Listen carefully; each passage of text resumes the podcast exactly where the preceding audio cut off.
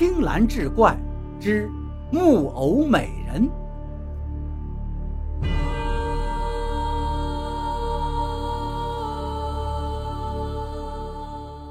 不知什么时候，高飞家门口来了一个做木偶的老人。这老人头发花白，看起来岁数不小了，但身体十分硬朗。高飞注意过这个老人，他做起木偶来一点不含糊，三下五除二就能把一个圆柱形的木头雕刻成一个栩栩如生的人偶。老人高超的技术很快就吸引了很多人慕名前来购买木偶。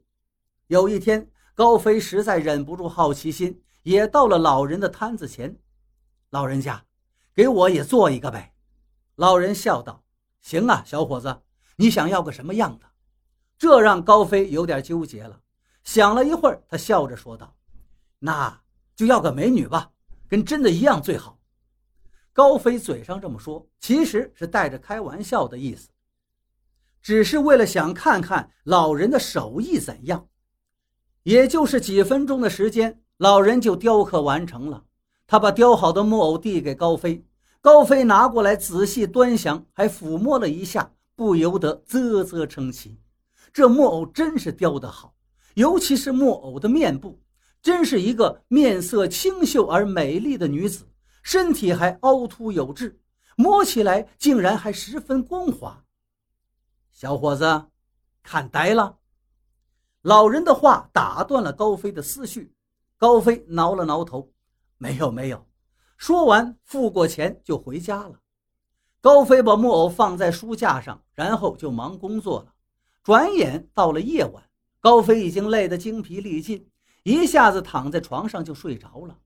不知道睡了多久，他醒了，却发现自己睡在一张非常华丽的床上。他揉了揉眼睛，一看，这不是自己的房间呀。夫君，你醒了。一个声音吓了他一跳，高飞这才注意到。旁边还睡了一个一身古装的美丽女子，而且这个姑娘好像在哪儿见过。你是？高飞疑惑地问道。夫君，你怎么能把我忘了呀？是你把我带回来的呀。女子做伤心状。高飞想了一想，一拍脑门这女子跟自己刚买的那个木偶颇有几分相似。没容他多想，女子便一把搂住了他。夫君。你想什么呢？高飞正值血气方刚的岁数，于是就一下子扑倒了女子。第二天，等他睁开眼揉揉太阳穴，感到是异常的劳累，这才发现昨天晚上这是一场梦啊！他还是睡在自己的床上。唉，他叹了一口气，昨天晚上的梦跟真的一样。如果这女的是真的就好了。可是他没想到。这一天晚上，他又梦见了那个女孩子，又是一夜缠绵。从此之后，高飞发现他每天晚上都能梦到这个女孩子，虽然也有些怀疑，也有些困惑，也有些害怕，但是他已经乐在其中，无法自拔了。但是渐渐的，高飞发现自己身体越来越差了。虽然睡了很长时间，但是每天早晨起来都会感觉浑身酸痛。高飞也去医院看过，医院的检查是他营养不良，让他自己买些补品吃。高飞听医生这么一说，也就没有在意。又是一夜疯狂之后，高飞搂着这个女子在床上聊天。女子温柔地说道：“夫君呀，我真想你能一直陪着我。”高飞笑着说。我这不是每天都陪着你吗？女子突然面露伤心神色道：“实话跟你说，夫君呀，我其实已经死了好几百年了，这几百年来都没人陪我，我真的很孤单，很寂寞。你怕不怕我呀？”高飞回应道：“我才不在乎这些呢，我喜欢你，不管你变成什么样，我都喜欢。”真的吗？女子十分高兴。那你愿意永远陪着我吗？当然愿意了。女子一听，高兴地笑了起来，紧接着就是一阵骨头断裂的声音。那女子笑得嘴越张越大，仿佛下巴要掉下来一样，嘴里的血滴答滴答的滴落下来。你怎么变成这样了？高飞惊恐的从床上跳了下来。你不是说喜欢我吗？每个字从女子嘴里说出的时候，都夹杂着骨头碎裂的声音。救命啊！高飞大叫一声，从梦里醒了过来。天已经亮了，衣服已经被汗水打湿。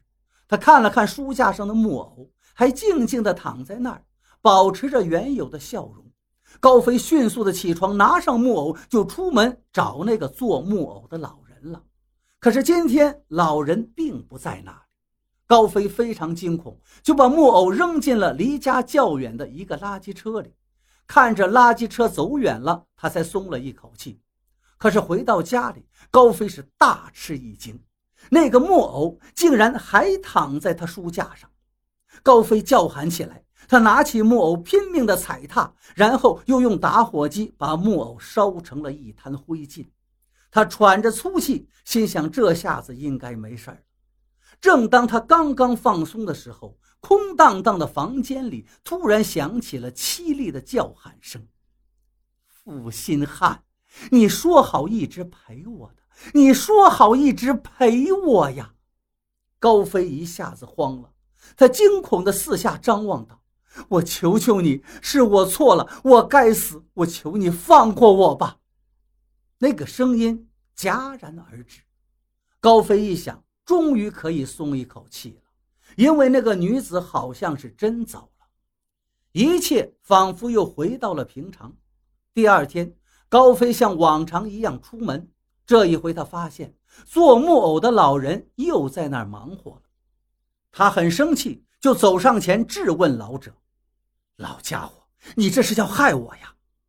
老人看了他一眼，笑了一下，道：“木偶永远是木偶，没有感情。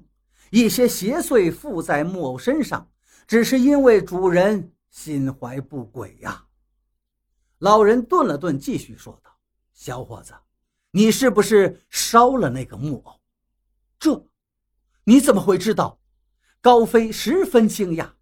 “你回家看看就知道了。”老人露出了一丝诡异的笑容。高飞听到这里，赶紧跑回了家。